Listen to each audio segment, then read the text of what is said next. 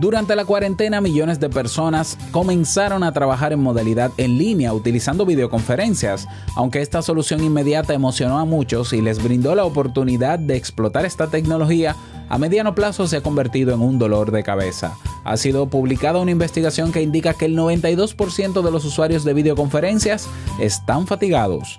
¿Qué hacer al respecto? Después de este café, te lo cuento. Si lo sueñas,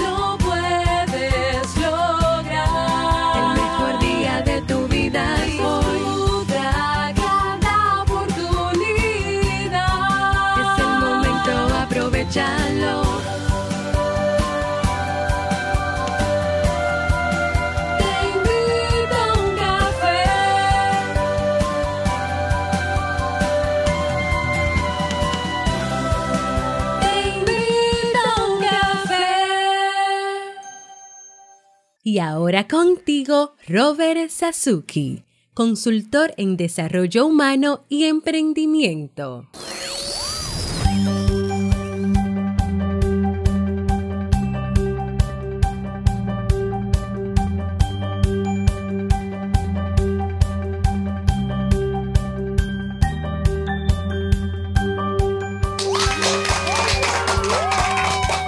Hola, ¿qué tal? Con esa energía positiva, esos aplausos y aquí tu bebida favorita. Espero que la disfrutes. Damos inicio a este episodio 1286 del programa Te invito a un café. Yo soy Robert Sasuki y estaré compartiendo este rato contigo, ayudándote y motivándote para que puedas tener un día recargado positivamente y con buen ánimo. Esto es un podcast y la ventaja es que lo puedes escuchar en el momento que quieras, no importa dónde estés y toditas las veces que quieras. Solo tienes que suscribirte o seguirnos completamente gratis en tu reproductor de podcast favorito para que no te pierdas de cada nueva entrega porque grabamos de lunes a viernes desde Santo Domingo, República Dominicana y para todo el mundo y en el día de hoy un tema que me pareció importante traerlo y que espero sobre todo que te sea de muchísima utilidad. Si todavía no te has inscrito en los eventos gratuitos que tenemos en lo que resta del mes de junio, estás perdiendo tiempo. Corre a inscribirte. Ve a kaizen.com barra eventos para que sepas, la, tienes ahí la cartelera o la agenda de eventos, mejor dicho, y así puedes participar en el que desees. kaizen.com barra eventos. Bien, vamos a iniciar con el tema de hoy que he titulado Fatiga por videoconferencia. Otros le llaman fatiga por Zoom. Yo creo que Zoom no tiene la culpa, ¿eh? Fatiga por videoconferencia y siete soluciones para prevenirla. Yo no sé si llegué tarde a trabajar este tema. Yo creo que debimos trabajarlo antes. Eh, no, no recuerdo si trabajé algún tema parecido. No, no necesariamente hablando de la fatiga, sino de alguna de alternativas o maneras de, explotar la tecnología en tiempos de, de pandemia, ¿no? De sacarle el mejor provecho, mejor dicho. Pero bueno, eh, yo creo que nunca es tarde si la dicha es buena y eh, ante la realidad de que no solamente fue al inicio de la pandemia que comenzamos a utilizar videoconferencias, sino que todavía la estamos utilizando, yo creo que pasará un tiempito más en que vamos a seguir utilizándola y hay personas que, o sea, y hay trabajos que la van a seguir utilizando siempre. O sea, ya hay un porcentaje considerable de trabajos o de empleos en el mundo que se quedarán de manera online o de manera remota. Entonces, eso es una realidad a la que hay que adaptarse porque es otra realidad más, aparte de los que eh, por bien o por mal van a tener que volver a su oficina. ¿Ya? Pero la realidad es que eh, desde que comenzamos con la pandemia, la alternativa inmediata a- al, a- al tema de reunirnos, encontrarnos y demás han sido las videoconferencias, ¿no? Sobre todo Zoom, vamos a decirlo así, porque Zoom se hizo sumamente popular en cuarentena. Muchas personas descubrieron Zoom. Zoom, yo uso Zoom hace más de 10 años, pero bueno, hay gente que no lo sabía. eh, y entendía que Zoom eh, fue la solución que apareció de la nada en medio de la cuarentena. No, Zoom ya estaba. Pero las reuniones, las clases, las terapias, las actividades religiosas, las celebraciones, los cumpleaños, los momentos recreativos, los encuentros con amigos, se estaban, se comenzaron a realizar por medio de una pantalla y aún algunos de ellos se siguen utilizando a través de videoconferencia. Y esto fue emocionante. ¿Por qué? Porque fue una salida rápida, una alternativa rápida al, al, al problema, ¿no? A la cuarentena. Y qué bueno que la tecnología estuvo ahí para nosotros poder aprovecharla. Sin embargo, a mediano plazo, a medida que pasaban las semanas, comenzaron las personas a sentirse más exhaustas ya o fatigadas cuando trabajaban ante la realidad de trabajar a través de videoconferencia que si trabajaban presencialmente. ¿Y cómo es esto posible? Quizás se preguntará alguien porque se supone que tú estás en tu casa, deberías ser más cómodo, deberías estar mejor. Por ahí andan los bloopers y los videos de personas que trabajan con un, con un saco formal de la cintura para arriba y, de la cintura para abajo en calzones. ¿Cómo es posible que estén más fatigados? Pues sí, la realidad es que uno se fatiga, uno se fatiga por, por cualquier actividad que uno realice, repetitiva, rutinaria, a veces ineficiente, a veces innecesaria. Es lógico que nos fatiguemos. Entonces, las opiniones, los comentarios, las críticas en las redes sociales no se hicieron esperar. Las formas de burlar la videoconferencia están ahí. Los chicos en la escuela que ponen una foto frente a la cámara mientras el profesor está dictando la clase por Zoom y cree que está mirando y está atendiendo mientras el chico está en otra cosa. ha pasado de todo, con Zoom ha pasado de todo en esta pandemia. O sea, da para, para hacer un documental de tantas, de tantas situaciones que se han dado. Pero una situación seria y real es la fatiga. Entonces, ante tantos comentarios, un grupo de investigadores decidieron eh, crear un cuestionario para medir si esto es cierto o no. Entonces decidieron investigar qué generaba este cansancio y cómo entonces se pudiera prevenir. Para ello evaluaron a 55 personas que trabajaban por medio de videoconferencias en diferentes ámbitos y los, los encuestaron durante cinco días de trabajo consecutivos para conocer cómo se sentían al terminar su jornada de trabajo. Al finalizar la evaluación encontraron que más del 92% de los participantes reportó signos de fatiga por videoconferencia. Los resultados de esta evaluación te las voy a dejar naturalmente en las notas de este episodio. Andrew Bennett coautor del estudio, explicó así los resultados. El principal hallazgo es que sentirse cansado después de estas videoconferencias es algo real. Si ha experimentado esto, no está solo, dice él, y no lo está imaginando. Ahora tenemos algunos datos científicos sólidos para respaldar este fenómeno. Aunque yo creo que 52, esa muestra fue muy baja, pero, pero bueno.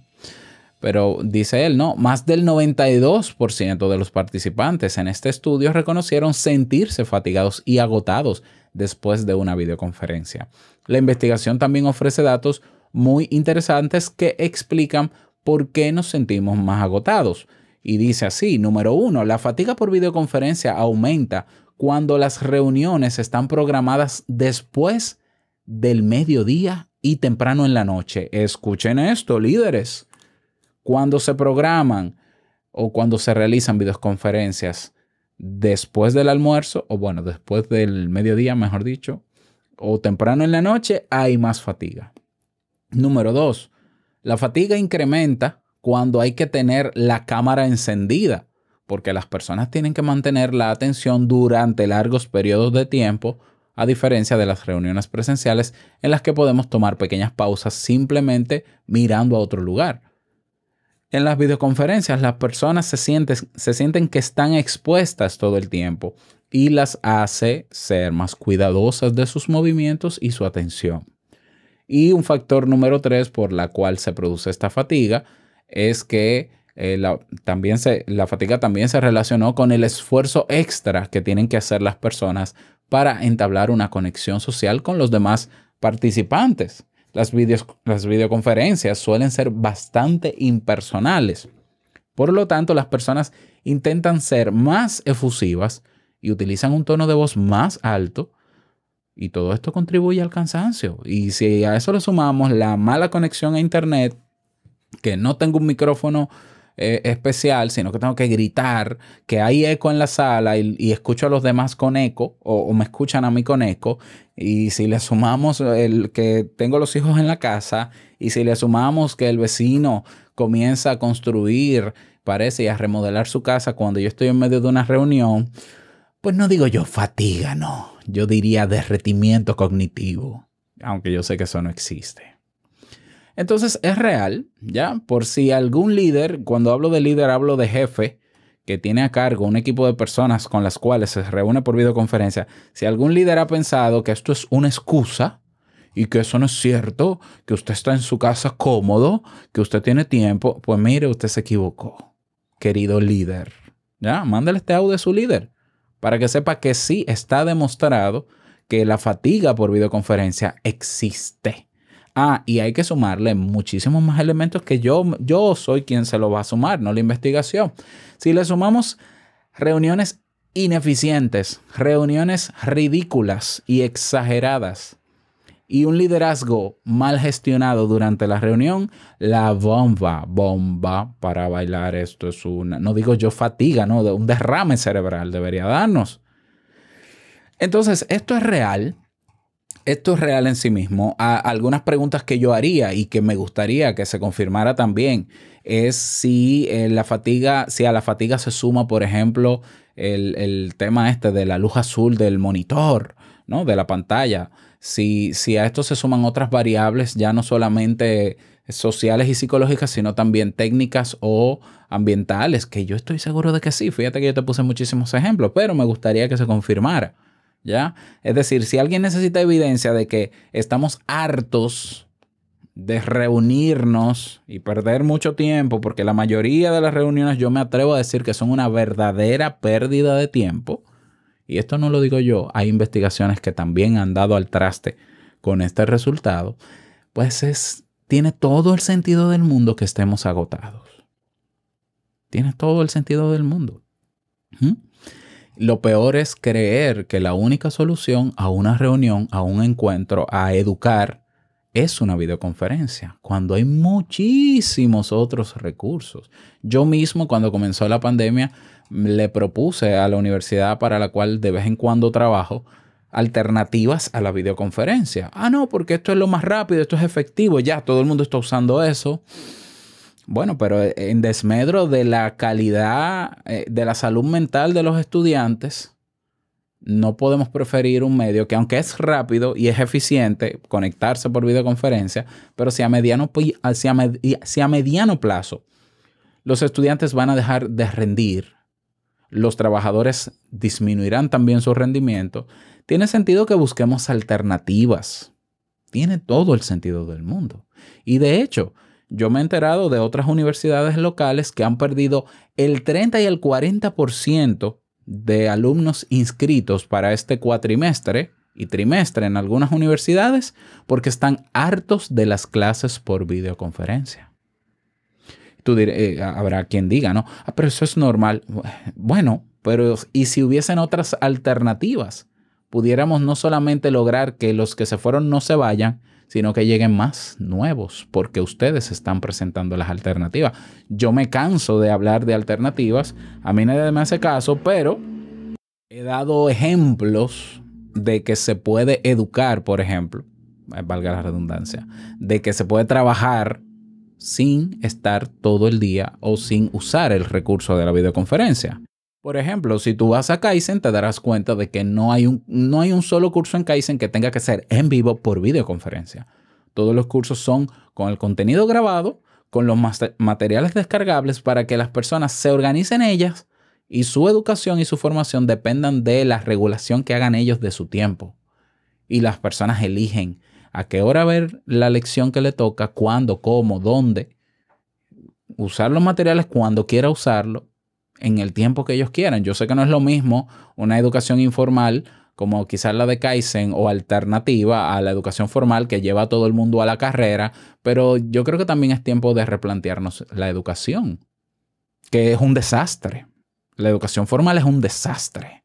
Y más ahora en tiempos de videoconferencia. Ni hablar del tema del trabajo. Si por un lado yo te voy a dar algunas soluciones para que puedas prevenir esa fatiga o lidiar con ella, también hay que darle soluciones a los líderes y a los empleadores que creen que hay que tener a los empleados conectados todo el tiempo en un Zoom para, para controlar lo que hacen. Eso es ineficiente, eso es agotador, eso no sirve para nada. Eso es todo lo contrario. Y sí, y me atrevo a criticarlo, porque estoy en mi derecho de hacerlo.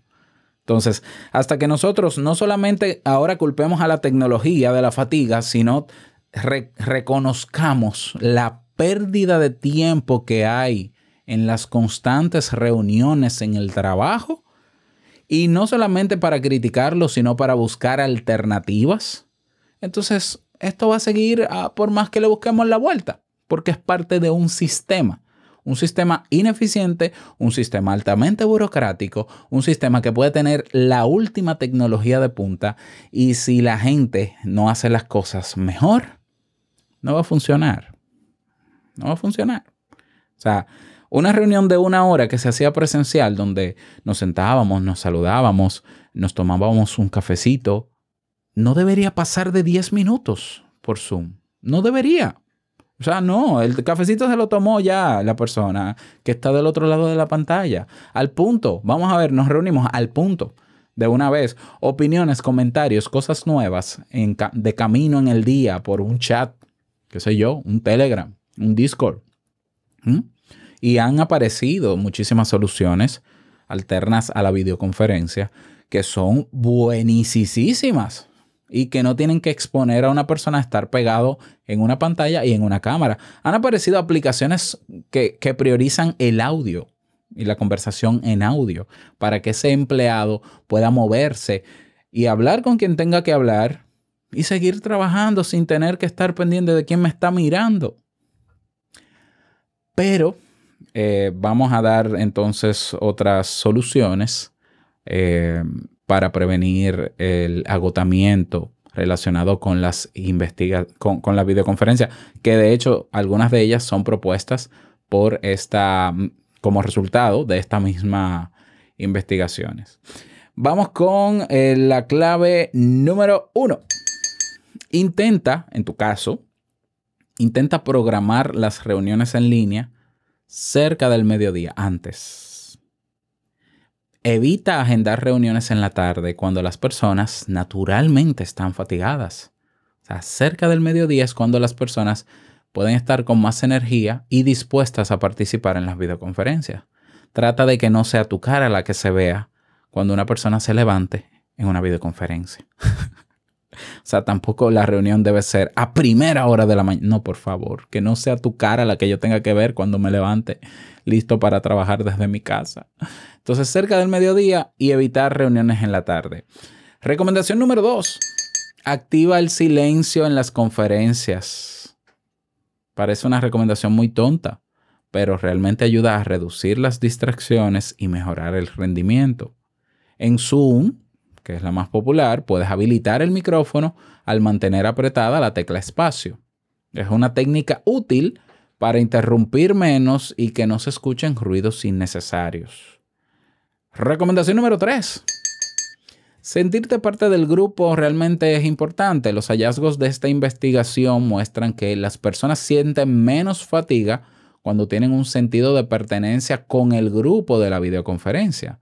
Entonces, intenta encontrar formas de mantenerte conectado con las personas y hacer conexiones humanas, no digitales, para que puedas sentirte más cómodo o parte del grupo. Número cuatro, toma pausas entre las reuniones y si no te dejan, exígelo como derecho. Sí, porque es que hay empleadores que creen que uno es su esclavo. No, no, no, es que no, es que no podemos parar. ¿Cómo que no podemos parar? Yo necesito parar y estoy en mi derecho. Tú dirás, sí, Robert, yo digo eso en mi trabajo y me sacan. Bueno, yo, yo debería, yo tú y voy pensando en cambiar de, trabajo, donde hay un liderazgo autoritario. Pero bueno, ese es otro tema. Está demostrado que una pausa breve, incluso de un minuto, bueno, yo, yo pondría cinco, puede reducir significativamente la fatiga. Entonces considera pararte, caminar un poco, hacer ejercicios eh, de estos de estiramiento, tomar agua, volver a tu escritorio entonces para reanudar tu trabajo. Número 5. Si sabes, si conoces el flujo de trabajo que tienen, si conoces la logística que se da entre las reuniones y entiendes, escucha esto, y entiendes que hay alternativas. Mira, créeme que te estoy diciendo que hay decenas de aplicaciones nuevas que han salido y si tú no las conoces, únete a la comunidad y te las presento uno por uno. Una por una. Alternativas a las reuniones por Zoom que han salido. Entonces, mi propuesta es que de manera humilde enseñes, muestres, compartas esas nuevas herramientas. Y yo estoy seguro que así como tú estás agotado por videoconferencia, tu jefe también. Bueno, pues mándale a tu jefe, jefe, mire esta aplicación, qué interesante, plantea una alternativa a las reuniones porque no solamente quita el hecho de que tengamos que reunirnos en tiempo real, sino que pudiéramos estar constantemente en reunión durante el día, pero sin tener que vernos la cara y sin tanta pose, etcétera, etcétera. Pero de verdad que hay muchísimas alternativas. Entonces, proponlas. Búscalas y proponlas, simplemente para proponerlas. Listo. Número 6. Mm, si también dentro de la estructura y logística de una reunión entiendes que hay muchas cosas en las que se puede ahorrar tiempo, si tú eres el líder, por favor ahorra tiempo. Mi querido líder, hay líderes que, es todo, que son todo ego, ¿no? Que tienen que pasarse la mitad de la reunión hablando de ellos y de lo bueno que son. Deja eso para Instagram, haz un live en Instagram.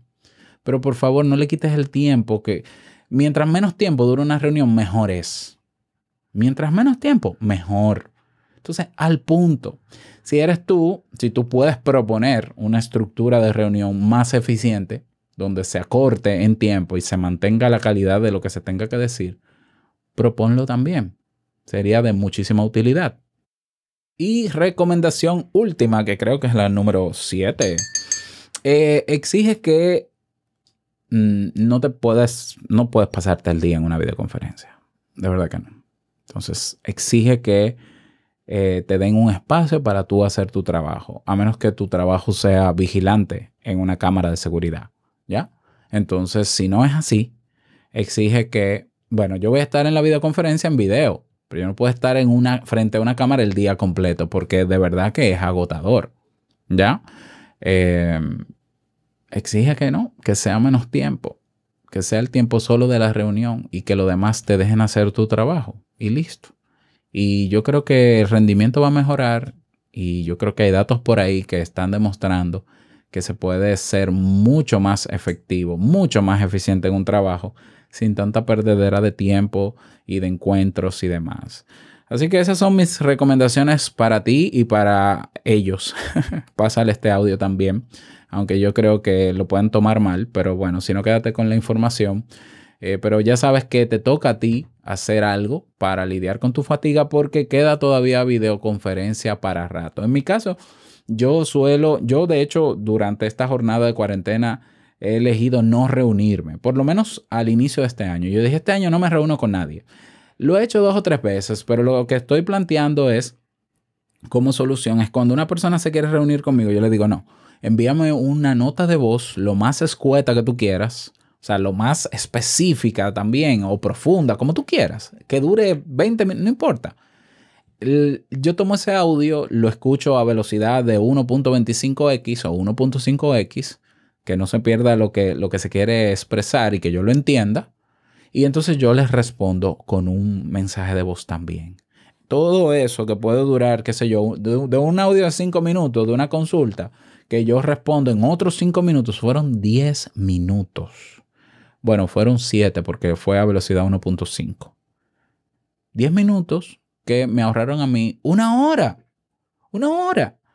No, que eh, tú sabes lo que se habla en una hora, pero es una cantidad enorme de tiempo. Entonces, a nosotros nos toca lidiar con, con nuestra salud mental porque nuestros jefes no van a lidiar por ella, es evidente. Somos nosotros los responsables de cuidarnos y buscar las alternativas posibles. Y si, no, si se tiene la libertad en nuestro trabajo de nosotros presentar maneras más eh, cómodas que nos ayuden a mitigar esta fatiga, vamos a proponerlo. Y si no se nos permite, porque es un ambiente autocrático y de terror, eh, también ve planteándote cambiar de trabajo, ¿no? Porque eso no, ese no es el ideal. Espero que estas recomendaciones te sirvan. Me gustaría que me lo digas. El mejor espacio para hacerlo es en la comunidad. Ve a teinvitouncafé.net y debajo del video tienes un botón que dice únete a la comunidad y nos vemos dentro.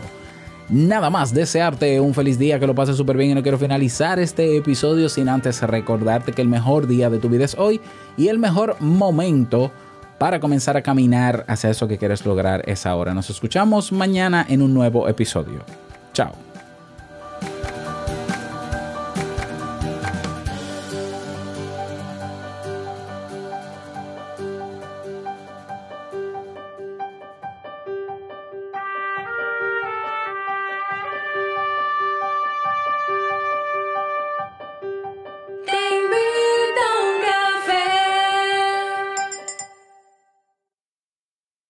Recordarte, que, es que se me olvidó, si, si estás escuchando todavía, perdona que no lo había dicho, pero mira, el episodio que toca para mañana yo lo voy a transmitir en vivo hoy a las 9 de la noche, hora República Dominicana, 8 de la noche México, 6 de la tarde California, en vivo. O sea, lo voy a grabar y lo voy a transmitir en vivo dentro de la comunidad, que tenemos un espacio para eso. Así que si quieres participar de esta transmisión en vivo, pues eh, únete ya a la comunidad si no lo has hecho. Y si ya te uniste, pues agéndalo para que no se te olvide, aunque tenemos un recordatorio en la misma y nos encontramos esta noche. Ahora sí, chao.